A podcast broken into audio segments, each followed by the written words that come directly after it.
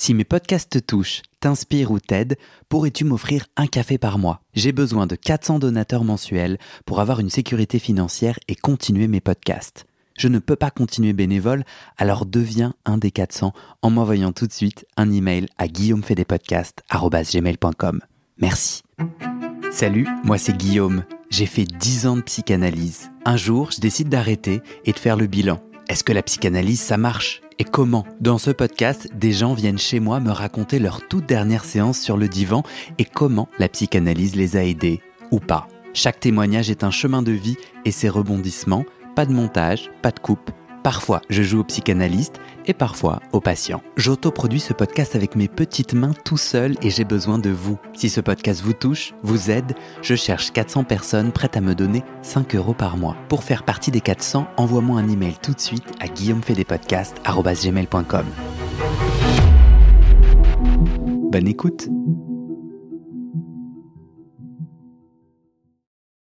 Bonjour et bienvenue pour ce nouvel épisode de ma dernière séance de psychanalyse. En mettant fin à son analyse, Sylvie a découvert son analyste sans ses masques, comme elle dit. Voilà l'histoire. Quelques mois après sa dernière séance de psychanalyse, Sylvie reçoit un appel. C'est son analyste. Il a besoin d'elle. Il est accusé d'abus et de passage à l'acte sur plusieurs patientes. Il veut que Sylvie témoigne pour le défendre. Et pourtant, il sait que Sylvie a été victime d'inceste. C'est ce qu'elle a travaillé avec lui pendant dix ans. Malgré ça, il va la manipuler pour obtenir son témoignage. Mais Sylvine ne résume pas sa psychanalyse à cette épreuve finale. Elle me raconte comment ces dix ans sur le divan l'ont aidé à dire l'indicible, à être entendue pour la première fois et à se reconnecter à elle, à son corps, à son désir, pour définir et conquérir sa place de femme, d'autrice et de thérapeute. Dans ce témoignage que vous allez entendre, Sylvie me raconte aussi les limites du silence très lacanien de son analyste. Comment elle serait restée en cours de construction, comme elle dit, si elle n'était pas allée chercher une aide et des outils plus concrets pour sortir de ces mécanismes autodestructeurs. Un grand merci à Sylvie pour son témoignage. Bonne écoute et je vous dis à très bientôt. Salut Bonjour, bonjour. Enchanté, je suis super contente de parler. Oui, moi aussi, bonjour. Je trouvais euh, l'idée intéressante quand j'ai vu euh, défiler ça sur, euh, sur Facebook et que j'ai écouté. je trouvais ça, enfin, ça me parlait, quoi. Est-ce que tu veux commencer par te présenter alors, Sylvie? D'accord. Bah, donc, je m'appelle Sylvie Giraud. J'ai, cette année, j'ai 51 ans. je suis auteur. je suis également sociothérapeute dans une maison communautaire thérapeutique. Euh, pour personnes, pour la plupart euh, psychotiques. Voilà, je travaille, euh, je travaille là depuis huit ans. Avant, je travaillais en psychiatrie aiguë. et en ce moment, j'écris une pièce de théâtre. En gros, voilà, je suis maman d'un, Anton qui a bientôt 12 ans. Et j'habite à Bruxelles. Alors j'ai envie d'essayer quelque chose avec toi. Si jamais on se projette directement, sans aucun contexte, mhm. dans cette dernière séance, est-ce que tu peux me la décrire en détail? Oui, parce qu'elle est pas, enfin, c'était pas très long. Alors, euh, on est en 2009. Je suis enceinte d'à peu près 5 euh, mois et demi. Et ça commence à me peser, euh, les séances. Et, euh, et, la place de l'enfant euh, commence à primer et la place de l'écriture surtout dans ma vie commence à être mise vraiment à l'avant-scène. Et donc euh, je, je, vais euh, je vais à ma séance et je dis vraiment extrêmement peu de choses. Je fais vraiment une économie de parole puisque je m'allonge et j'annonce que c'est pour moi la dernière séance que je choisis, que je décide d'investir dorénavant dans l'écriture quand je dis investir, c'est que j'allais vraiment euh, effectivement entamer euh, une année euh, d'écriture où j'allais payer pour qu'on lise mon travail et également lire le travail d'autres personnes. Et une fois que j'ai annoncé ceci, je ne dis plus un mot. mon analyste ne reste quoi derrière moi Et à un moment donné, donc on était, nous on est dans un quartier, là c'est dans le quartier européen, c'est euh, c'est un, un cabinet très cossu, il y, a des, il y a des tableaux murs, il y a un tapis en dessous, entre moi et le divan, une espèce de tapis persan, bref. Je me lève, je reste, enfin, je, je me lève, je me mets sur mon séant, je reste assise un temps, toujours sans rien dire. J'attends. Est-ce qu'il va dire quelque chose? Ne dit rien. Je me lève, je paye 70 euros, je lui serre la main et je le quitte. Mais, mais, c'est là où pour moi ça a été particulièrement euh, étonnant, lui va me recontacter en fait. Il va me téléphoner quelques mois après, pas très longtemps après, parce qu'il a besoin de moi. Il a besoin d'un témoignage euh, il a besoin, euh, en fait, il a besoin de soutien parce que euh, là, il, m'appelle. Bon, moi, je suis très étonnée. Et puis, il se met à me déverser son actualité. En gros, que qu'il est soupçonné de passage à l'acte sur des analysantes et, qu'il a donc besoin de témoignages pour bah pour le soutenir. Et, et donc, moi qui suis encore vraiment prise dans le transfert, au départ, je réponds oui, oui, oui, oui, oui, bien sûr, bien sûr, bien sûr. Je pose le combiné. Euh, je j'ai déjà accouché. Je sais plus si j'ai déjà eu mon enfant ou pas. Mais enfin, bon, bref. Cette question, enfin cette demande de sa part, vient directement. Euh, enfin, c'est directement en relation avec des choses que j'ai traitées en analyse. C'est vraiment pas anodin puisque euh, vraiment et il enfin je veux dire j'ai quand même fait dix ans avec euh, dix ans d'analyse avec cette personne donc euh, la question de de l'abus elle a clairement été abordée et traitée pendant ces dix années-là et donc à un moment donné quand même je me dis mais est-ce que j'ai vraiment envie finalement de de, de, me remettre là-dedans, euh, d'être peut-être entendu dans un tribunal, etc. Et, euh, et, je me souviens que non, en fait, que je suis pas du tout là-dedans, que j'ai vraiment envie d'être dans ma maternité, dans d'autres choses. Et donc je lui signifie. Euh, et là, euh, bah, il m'écrit. Il m'écrit, revient à la charge, en me, en, en, en se, avec une dialectique absolument magnifique. Euh, il me, il, il sait que je suis quand même, euh, il sait que je suis encore tout à fait charmée par euh, par la connaissance et par les intellectuels. Donc il me rappelle qu'il est un ami de Rodinescu, etc. Enfin, qu'il est vraiment. Euh, et, donc je dois vraiment tenir bon. Et il finit par me dire une fois au téléphone, parce qu'il me rappelle, c'était presque harcelant. Il me rappelle et et, là il, il fait référence à mon traitement des hommes parce que je, donc je l'ai évincé quelque part, j'ai pas répondu à sa demande. Et là, je me dis, mais moi qui suis moi-même clinicienne, je me dis, mais quel mufle et quel, euh, enfin, je, je, suis extrêmement déçue de lui, pas en tant qu'homme, mais en tant que psychanalyste pour le coup et en tant que psychiatre par ailleurs, parce qu'il était, il est également psychiatre ce monsieur. Et donc il m'avait écrit deux lettres et il y a une lettre à laquelle j'ai répondu, toujours pour euh, pour refuser. Et il a utilisé cette lettre avec laquelle il a été au commissariat pour que je reçoive une convocation et que je sois quand même obligée de témoigner. Terrible, hein? Ce qui m'a permis de dire quand j'ai été témoignée, puisque j'étais convoquée, là pour le coup, au commissariat, que moi-même, en tant que thérapeute et clinicienne, ce qui m'avait fortement surpris et, et, déplu, c'est qu'en fait, à aucun moment, lors de sa demande, ben, il m'a demandé comment j'allais déjà, qu'il ne se soit inquiété même de l'effet que pouvait avoir cette demande auprès de moi, et, euh, et que ça me semblait vraiment, euh, bon, vraiment pas pas professionnel en fait. Voilà. Et que bon, moi après je l'ai pas enfoncé non plus. Moi j'ai eu aucun souci avec lui de ce côté-là, enfin côté passage à l'acte. Je, peux même dire, il, m'a fait une ou deux fois des compliments. C'était plutôt sur euh, genre c'est joli ce que vous dites. Et moi directement je, ne suis pas là pour ça. J'ai coupé je coupais directement euh, une ouverture du côté de la flatterie parce que effectivement je, je venais pour, pas pour travailler ce genre enfin j'étais pas là dedans mais donc moi j'avais jamais eu de problème avec lui de cet ordre. Quand tu disais que que tu as traité l'abus en, psychanalyse. Est-ce que tu te sens à l'aise euh, de m'en dire plus? Oui, en fait, moi, quand j'ai commencé l'analyse à 18 ans à Paris d'abord, avec euh, avec Jean-Jacques Moscovitz, euh, je voulais. donc moi, je suis quelqu'un qui a été malheureusement qui a subi l'inceste très jeune, enfin très jeune à 12 ans, disons de mes 12 à 13 ans, euh, presque presque presque 14 ans, et j'ai réussi à me sauver de chez moi, etc. Enfin voilà. Mais j'avais effectivement beaucoup de choses à travailler du coup après ça. Et euh, j'avais après deux occlusions intestinales, je me suis dit là, faut vraiment que j'entame un travail parce que ça va pas le faire. Euh, je vais, je vais, mon corps, mon corps, euh, mon corps m'auto détruit, ça ne va pas. Et, euh, et puis, je suis, j'ai quitté la France. Enfin bref, j'ai réentamé mon analyse à 28 ans à Bruxelles. Et au départ, je voulais, je voulais travailler, je voulais faire le deuil de ma mère.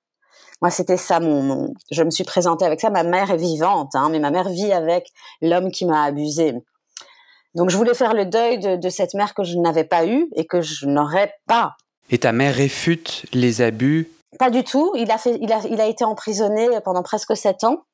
Euh, elle réfute pas, mais euh, elle est, de, disons qu'elle est plus euh, sa femme à lui que ma mère. Voilà, elle a choisi sa place. Enfin, dans, voilà, enfin, ils ont une folie à deux, clairement. Euh, mais donc moi j'avais, euh, j'avais un travail à faire pour sortir de des relations d'abus, faire le deuil de ma maman, euh, et puis me réapproprier un petit peu, enfin, mon corps euh, et m'autoriser surtout à, à, à, être dans mon essence. Et mon essence à moi, elle passe par les, elle passait vraiment par l'écriture. J'ai toujours été une grande, grande lectrice. Ça m'a sauvée, clairement. Voilà. Et, euh, et, donc, je, suis rentrée en analyse avec cet objet, cette demande-là, ce souhait-là. Euh, j'ai pas fait le deuil de ma mère. Hein. autant te dire. Mais par contre, j'ai euh, fait un chemin qui m'a permis de ne pas être en, euh, en dépendance du manque. Je ne suis plus dans la dépendance du manque, dans le lien, dans le rapport au manque. Le manque n'est plus un support. Si on revient un moment sur ta dernière séance, mm-hmm. euh, donc tu as fait dix ans avec cet analyste. Oui. C'était quoi la place de la parole dans, dans votre analyse? Bah, elle était euh, quand même euh, bah, très importante, la place de la parole. Donc c'était quelqu'un plutôt proche de Lacan. Hein. De la sienne, hein, excuse-moi. Oui, oui, bah, la sienne, elle était, elle était très économe. Et, et, donc il y avait des séances où il y avait juste pas un mot hein, qui, qui allait sortir de sa bouche, et, et d'autres séances où il, il relevait. Il relevait euh, une chose que je venais de dire qui m'invitait clairement à, à continuer à, dans, dans, dans, dans, le sens où j'étais en enfin du côté où j'étais en train de tourner. Souvent je tournais autour d'un pot que je ne trouvais je trouvais pas où était ce pot finalement. Hmm. et lui avec sa question ou avec sa, sa répétition parce que souvent il y, y, avait quand même des des choses que moi j'avais énoncées qui enfin des mots que j'avais dit qui étaient répétés ou alors parfois des des confirmations Parfois, il me disait que c'était très juste ce que je venais de dire. Ou oui, c'est exactement ça. Hmm. Des, des, je, je, me souviens encore de, de, de, moments comme ça où il confirmait euh, mes hypothèses ou mon cheminement. Euh, il confirmait que j'étais que j'étais en train de dire quelque chose de juste, qui résonnait. Alors, comment tu comprends le silence total de la dernière séance? De sa part. Hmm. Alors je crois qu'il n'y s'y attend. Il ne, je crois pas qu'il s'attendait à ce que je je vienne avec ça si vite. Euh, et je crois que les séances précédentes, j'avais déjà un peu amorcé euh, cette envie de de départ, de quitter. Et, je pense qu'il avait déjà lui-même aussi répondu un peu à ça en disant qu'il trouvait que c'était un peu précoce. Euh, j'ai enfin moi j'ai ressenti bah alors c'était un peu opaque hein, du coup dans la pièce euh, l'atmosphère il y avait une espèce de densité et euh, j'ai eu moi j'avais un petit peu la sensation qu'il attendait est-ce qu'elle va changer de position? Est-ce qu'elle va encore dire quelque chose? Que qu'il était, qu'il s'agissait pour lui plus de me laisser l'espace? Euh, en tout cas, c'est c'est c'est l'impression que j'ai eue. Hein. Je, je, suis vraiment en train de faire de l'interprétation là d'ailleurs. Ouais. Mais toi, tu l'as vécu comment alors ta dernière séance? Puisque tu es partie, t'as payé, mhm. aucun mot? Aucun mot. Toi, tu étais euh, contente euh, de cette place qu'il t'avait laissée, euh, frustrée de son silence. Tu te sentais comment? Bah, je me sentais en tout cas convaincue d'avoir posé le bon acte. Euh, j'aurais sans doute apprécié quand même euh, un, un, ou deux petits mots euh, de reconnaissance de l'acte que je posais, ne serait-ce que ça, parce que ça, il n'y a pas eu. Mais, euh, mais ça m'a pas dérangé outre mesure le silence. Bah, le, ce, ce, silence qui était quand même assez opaque, il, il faisait déjà consister, je dirais pas un mur entre nous, mais un barrage. Ouais. Donc, euh, et puis j'étais vraiment euh, tournée vers, vers ce qui poussait en moi. Donc, euh, et, et l'écriture parce que j'étais en train d'écrire un roman et, euh, et donc euh, je, ça m'a pas trop travaillé.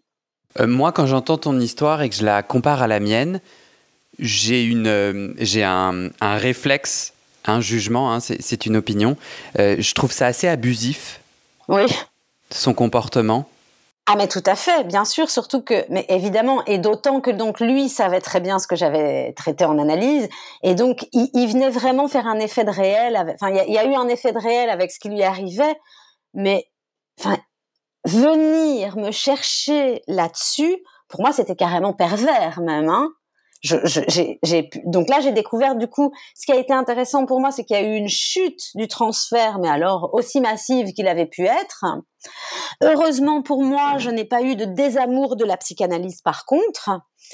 Hein, puisque j'ai la chance de fréquenter d'autres psychanalystes et de connaître des, gens, des cliniciens très bien.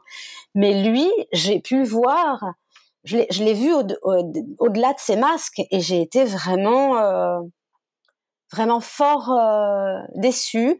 Après coup, euh, par contre, j'ai quand même bien bossé avec lui, malgré tout, parce que justement, il intervenait mais peu. J'y allais parfois quatre fois par semaine. J'y allais entre deux et quatre fois par semaine. Et j'ai pu vraiment changer beaucoup de choses dans ma vie pendant ces dix années. Euh, mais c'est, oui, non, vraiment, c'est plus que, enfin, pour moi, c'était vraiment, vraiment très inapproprié. Euh, oui, très, très, très inapproprié. Et on n'a pas quelque chose à faire pour protéger d'autres patients, patientes de cette emprise? Alors moi je j'ai laissé euh, justement bon donc il y a eu euh, donc lui je sais pas jusqu'où ça a été cette histoire où il était un peu euh, soupçonné euh, d'éventuels passages à l'acte sur euh, des analysantes. Euh, honnêtement, euh, moi, ça me, ça me paraissait un peu euh, over the top, exagéré. Maintenant, dans son discours, par exemple, ce qu'il me disait, c'est oui, une de mes anciennes analysantes érotomanes j'ai appris qu'elle s'était suicidée quand même cette dame, hein, par exemple, euh, m'a harcelée, etc. Elle est complètement folle. Mais donc quand il m'a déversé tout ça au téléphone, je me disais mais il, il est déclenché, il décompense. Qu'est-ce qu'il est en train de qu'est-ce qu'il est en train de me raconter? Euh, Ça ne me regarde pas. Euh, en plus, il sait que moi-même j'ai été abusée. Enfin, c'était quand même euh, très très fou, très euh, très inadéquat. Euh, mais je, ne me suis pas gênée justement quand j'étais au commissariat. J'ai pas porté plainte, hein, mais justement puisque à cause de lui, euh, j'ai quand même été convoquée. J'ai dit, j'ai dit ma position et j'ai dit que je trouvais ça euh, tout à fait, enfin qu'au niveau éthique, que moi-même en tant que thérapeute, je, je comprenais pas qu'on qu'on se permette ce genre de ce genre d'intervention. Euh, maintenant, c'est vrai que je voulais aussi me dégager parce que euh, j'avais vraiment pas envie de me replonger. Euh, en fait, euh, moi, je suis passée par la justice. J'avais 16 ans quand, quand le, le, le, le, procès a finalement eu lieu contre mon beau-père. C'était extrêmement violent. On est vraiment, vraiment mis. Enfin, on est, on est, on vit un inceste, on le signale, euh, on nous écarte de notre famille, on est mis au banc de la société une deuxième fois. Euh, enfin, on est, enfin, c'est très compliqué quand même quand on vit ce genre de choses. Et ça faisait remonter quand même des choses très désagréables. Et j'avais vraiment envie de me protéger. Moi d'abord, en fait, avant de protéger qui que ce soit d'autre. Euh, je l'ai croisé, je l'ai recroisé dans la rue. Je pense qu'il est toujours euh, psychanalyste. Je pense pas qu'il y ait eu de preuves, euh, mais je, honnêtement, qu'il qu'il ait pu peut-être être déconnant comme il l'a été avec moi, par exemple. C'est fort possible. Maintenant, un vrai passage à l'acte, je, je, je, très honnêtement, je n'y croyais pas du tout. Maintenant, je sais aussi qu'il a épousé quelqu'un qui a été euh, avec lui en analyse, en séance deux trois fois, et puis finalement ils sont devenus, oui, donc il y avait quand même quelque chose. Mais je donnais pas crédit non plus euh, à un vrai passage à l'acte au niveau matériel, enfin concret, quoi, dans le corps. Ouais. Tu disais, euh, au final, on a bien bossé avec lui pendant dix ans. tu as tout de suite abordé la question de de l'abus, de, l'inceste que tu as subi. Est-ce que, euh, j'allais te demander, c'est quoi les grands nœuds intimes que la psychanalyse t'a fait travailler? Qu'est-ce que l'analyse t'a dévoilé autour de cet abus ou euh, euh, comment elle t'a réparé? Comment tu t'es soigné grâce à la psychanalyse? La première chose qui a vraiment changé assez rapidement, c'est que j'ai pu me rapprocher un petit peu de mon désir, alors de mon désir euh, euh, social, professionnel, euh, puisque bon, j'ai eu un parcours un peu compliqué au niveau des études et tout ça, parce que j'ai pas été accompagnée comme comme prévu, disons, et, et que j'ai dû me débrouiller beaucoup beaucoup seule. Au départ, j'étais plutôt destinée à faire cagne, hypocagne, ce genre de choses, et puis j'ai pas été suivie financièrement par par ma mère, et j'ai dû me débrouiller. Donc, quand j'ai commencé mon analyse, je travaillais dans des restos et j'ai pu commencer des, des, études en cours du soir d'éducation spécialisée où j'ai fait mes stages directement dans des lieux orientés euh, avec une, façon de travailler orientée euh, par la psychanalyse. J'ai été engagée très rapidement sur mon deuxième lieu de stage et donc j'ai commencé à développer euh, des, outils et des interventions au niveau clinique où pour moi il était important de faire émerger le sujet quand c'était possible. Et donc ces interventions et, cette pratique professionnelle évidemment venaient répondre à ce qui se passait pour moi. J'essayais de sortir de la position d'objet et de devenir de plus en plus sujet. Euh, maintenant, les nœuds que j'ai traités, c'est le rapport au plaisir, euh, comment contrer le trop de jouir, puisque j'étais euh, ce que j'appelle le trop de jouir, le trop de jouissance. Hein, donc quand ça déborde et qu'on est tout à fait, euh, qu'on est justement plus sujet de ce qui nous arrive, quand on est pris par, euh, quand ça devient symptomatique et quand on n'arrive pas à s'en dépêtrer, puisque je j'avais pas vraiment c'était pas stable, j'avais pas de racines, j'avais pas d'ancrage, j'étais pas arrimée, j'avais j'avais accès au symbolique, mais ça s'intégrait pas vraiment bien et j'avais tendance à me maltraiter moi-même. J'avais un rapport à mon corps qui était extrêmement compliqué. Euh, tout le monde me, me, me, me, complimentait, me disait que j'étais jolie et tout ça, et moi j'étais dans pas vraiment anorexique, pas vraiment boulimique, mais j'étais sur le bord comme ça. Euh, et ça m'a pris vraiment très très très longtemps à sortir de ça, mais euh, mais j'ai plus eu d'occlusion intestinale déjà. Euh, j'ai pu accéder euh, à, oui, progressivement, peu à peu, à, à ce qui me faisait réellement plaisir. J'ai pu border la jouissance. Donc euh, ça c'est pas rien quand même. Hein. Qu'est-ce qui te faisait plaisir alors? Qu'est-ce que En fait, j'essaye de m'imaginer euh, trois à quatre fois par semaine, tu t'allonges, mm-hmm. tu dis ce qui te passe par la tête. Oui. Et comment ça transforme une Sylvie et ça l'aide à, à poser son désir et son plaisir? Eh bien, en fait, justement, c'est cette écoute. Alors, parce que euh, être, être enfin écouté, euh, sans aucun filtre de ma part, être écouté vraiment et pouvoir dire, pouvoir dire absolument, enfin pouvoir dire l'indicible ailleurs. Ça, euh, pour moi, c'était extrêmement fondateur, structurant. Euh, c'était une première forme de reconnaissance de moi en tant que sujet. Donc ça, c'était vraiment euh, très très important. Euh, d'autant que ça m'était extrêmement peu arrivé précédemment dans ma vie d'être écoutée et entendue.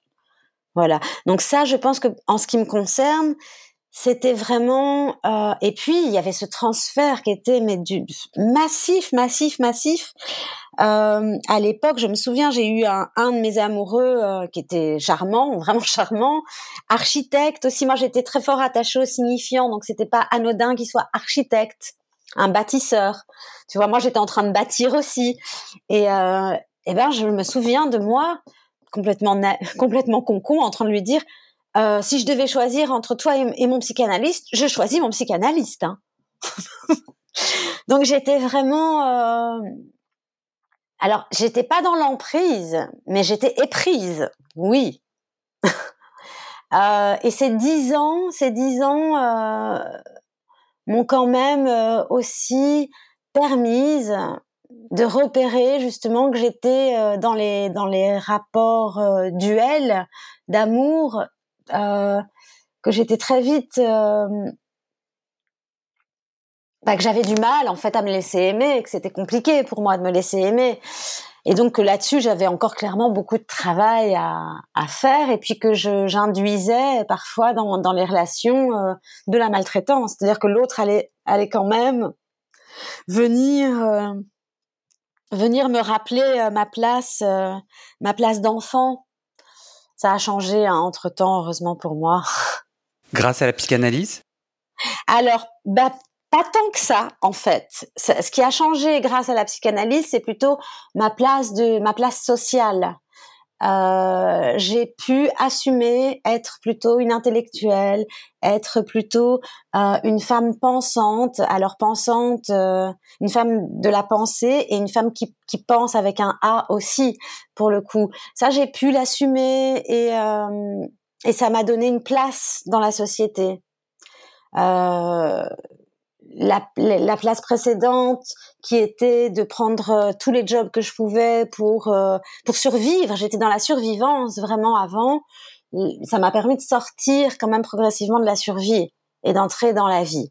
Mais euh, par rapport au, au lien à l'autre, à la relation à l'autre, euh, j'ai fait un travail après coup avec un, un, psychologue clinicien qui avait vraiment fait tout un travail euh, qui a créé SOS Inceste ici à Bruxelles et qui avait vraiment fait tout un travail euh, autour de cette question-là.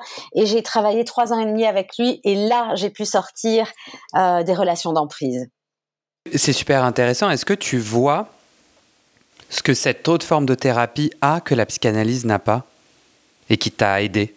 Oui, clairement. C'est-à-dire que ce, ce, thérapeute avec qui j'ai travaillé par la suite il était, euh, il levait parfois le voile, c'est-à-dire qu'il me donnait un peu plus de sa subjectivité, je pense. De temps en temps, il venait avec, euh, bah avec ses tripes un peu plus. Euh, et puis, il m'a donné plein d'outils, juste des repérages. Et puis bon, il se trouve que c'était quand même, enfin, c'est quelqu'un qui euh, euh, qui donnait pas mal de séminaires, conférences, etc. Et donc j'ai j'ai j'ai un peu travaillé. Je suis allée en tant que que professionnel pour le coup, mais j'ai assisté à plusieurs séminaires et j'ai découvert la sémiotique. Et c'est des outils qui m'ont vraiment euh, mis, euh, qui m'ont éclairé très fort. C'est quoi la sémiotique en, en deux mots? Ben, En gros, c'est euh, l'observation et la lecture de signes et de leur correspondance euh, dans des modalités relationnelles. Donc, on, ça peut être euh, ça peut être le rapport que va avoir m'aider à ses enfants, par exemple. Euh, là, on va, on va, schéma, on va schématiser euh, et on va, on va essayer de renverser le schéma pour voir comment ça fonctionne. De l'autre côté, on va essayer de repérer en fait vraiment juste les coordonnées. Les coordonnées, euh, A qui va vers B, puis B qui va lui aller plutôt vers un, B prime. Enfin, comment ça fonctionne et et comment ça pourrait fonctionner autrement du coup si on introduit un autre signe. En gros. mais surtout, il m'a permis de, parce que donc il avait aussi beaucoup traité, enfin beaucoup travaillé autour de bah, des relations d'emprise, des, des, des, problèmes euh, liés euh, aux relations avec une personne perverse. Et, euh, et, pour le coup, moi, après, euh, enfin, j'ai eu un enfant avec quelqu'un qui, qui, sans doute maintenant s'est bien soigné aussi et qui n'est plus là-dedans, mais avec qui on a eu une relation qui était une relation d'emprise et qui vraiment essayait de faire de moi un objet et me vider de ma substance. Donc j'ai vraiment, j'ai vraiment dû apprendre à repérer ça, à traiter ça, à, repérer ce qui ne m'appartenait pas, à ne pas répondre aux, injections, aux injonctions comme ça de, de, l'autre, euh, et, euh, et, à découvrir que je pouvais être aimée en sans m'offrir, euh, en posant mes limites, et, et, commencer par, par, par, par les définir et par me découvrir moi en tant que personne aussi et, et sujet. Et aujourd'hui, tu te sens où par rapport à cette quête?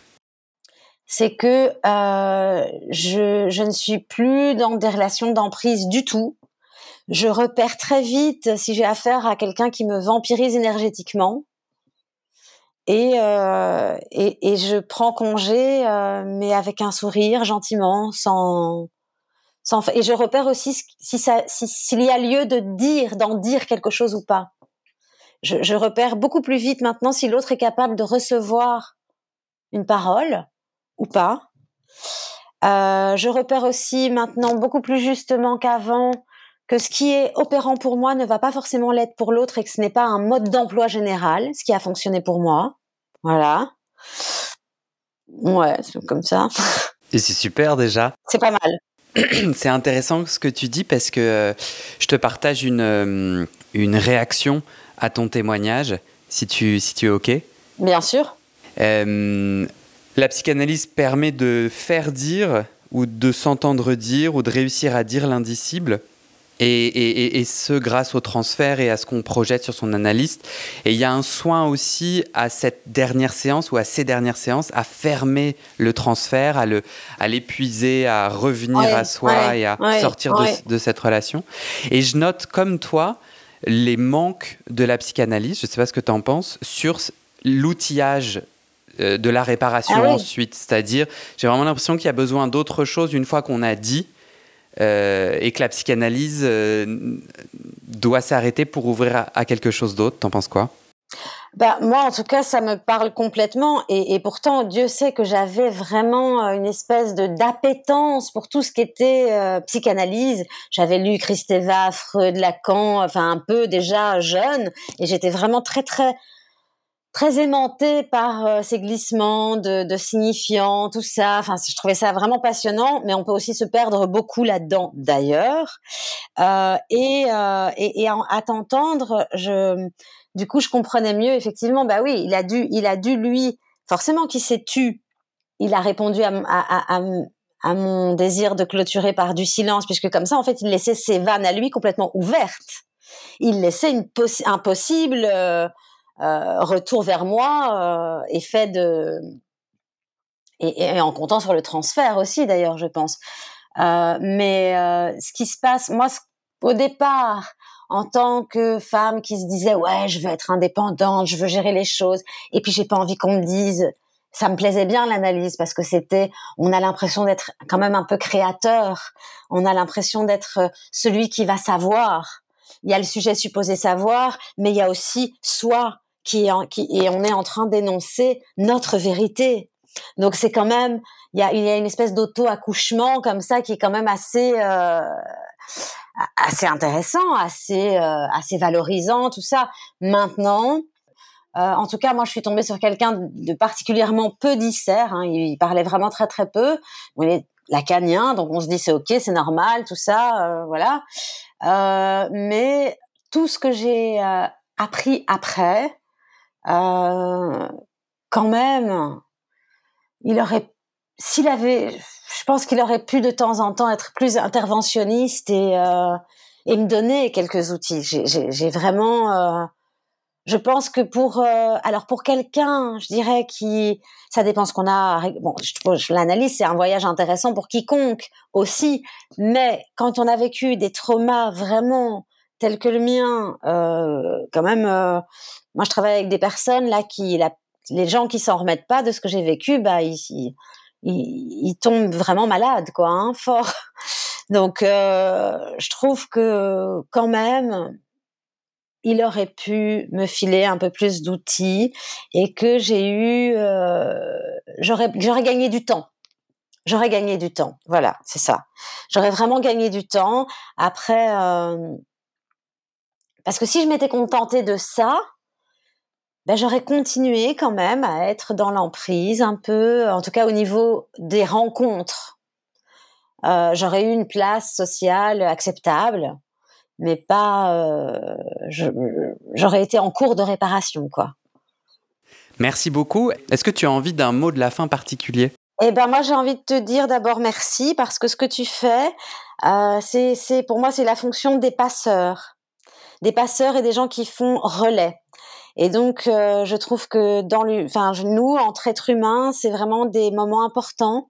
Euh, se, se relier au collectif, euh, à la pensée, à l'élaboration commune. Moi, je trouve ça très important. Euh, ça fait partie de ce qui nous rassemble. Euh, et alors, sans doute qu'au départ, ta réflexion était individuelle et singulière, mais tu en fais quelque chose où tu rassembles des personnes. Et ça, je trouve ça je suis là-dedans moi aussi et je trouve ça noble, donc je voulais juste te remercier. Merci, je suis très touchée. À très bientôt. À bientôt. Ciao. Un petit PS, une parenthèse de poésie pour conclure cet épisode. Sylvie nous lit son texte intitulé Nous ne sommes que des hommes. Bonne écoute. Après tout, nous ne sommes que des hommes. Une espèce grouillante et brutale, une famille turbulente et désirante, une qui oublie son caractère unique. Il y a sur terre autant de cœurs que de pierres. La nuit a posé son voile de tulle et d'étoiles pour un temps qui ressemble à l'éternité, pour un tour de passe-passe. Avant tout, nous ne sommes que des cœurs. Mon cœur Un organe palpitant jusqu'à l'instant fatal, une bille d'amour supportant mille blessures, unique, ultime et soumise aux élans de ses frères. Il y a sous terre autant de pierres que de cœurs endormis. La peur de ne jamais revoir le jour a pointé son œil dans le ventre des uns, son nez dans le crâne des autres, jusqu'à diffuser sur toute la surface du globe des embruns âcres, tenaces, des effluves d'écume et d'agonie. Nous avons entamé un long chant. Tous les coffres se sont grands ouverts. Les fenêtres ont accueilli nos bras levés vers le ciel nous avons poursuivi le chant, le chant de notre guérison. Entre les pans du monde, des éclairs ont dansé. Par-dessus nos épaules, les vents ont sifflé jusqu'à transpercer nos consciences. Nous ne sommes que des enfants apprenant à marcher sur un fil d'acier, maladroits et graciles. Nous progressons par à coups, nos âmes entre elles tissent à l'envie un parchemin de soie.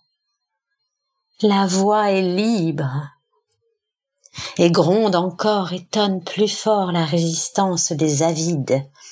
Tellement de tremblements, d'égarements et d'esprits engloutis, dominés, croyant en leur pouvoir sur la vie et la mort. Après tout, nous ne sommes que des hommes, voyageurs éphémères, nos corps s'accordent dans l'amour. Avant tout, nous ne sommes que des êtres en quête de lumière. Or, cette pluie de paillettes, Cette essence absolue qui nous lie est à portée de main et à flanc de poitrine. Au vide, offrons le plein d'amour et laissons poindre une aube radieuse. Même si nous connaissons, sans pouvoir les prédire, les effroyables pertes. La ronde est ronde comme le monde est monde. Et c'est la fin de cet épisode. Vérifiez dès maintenant si la suite est déjà publiée. Sinon, vous pouvez vous abonner à ce podcast sur votre plateforme d'écoute pour être alerté dès la sortie des nouveaux épisodes. Et si vous aimez les témoignages intimes comme celui que vous venez d'écouter, j'ai deux autres podcasts qui pourraient bien vous plaire. Je vous les présente. Histoire de devenir moi. Ça, c'est un podcast dans lequel des gens ordinaires me racontent un tournant déterminant pris dans leur vie. Ils racontent le déclic qui a tout changé et comment ils sont devenus un peu plus eux-mêmes. Comment devenir sexuellement épanoui? Ça, c'est un podcast dans lequel des hommes, gays, bi ou queer, racontent leur chemin de sexualité et comment ils tentent de s'épanouir face aux normes. Alors pour écouter ces podcasts, vous pouvez tout simplement taper les titres dans la barre de recherche de votre plateforme d'écoute. Mais je vous mets aussi dans le descriptif de cet épisode les liens pour écouter ces podcasts et les liens de mes réseaux sociaux pour découvrir les coulisses de mon aventure de podcasteur et aussi la page de dons pour soutenir mon travail et mes podcasts. En tout cas, n'hésitez pas à m'envoyer vos retours et vos réactions à guillaumefedepodcast.com ou sur mes réseaux sociaux. Ça me motive énormément de savoir que ces histoires naviguent et résonnent, ou pas d'ailleurs. Allez, merci pour votre écoute et à très bientôt dans vos oreilles.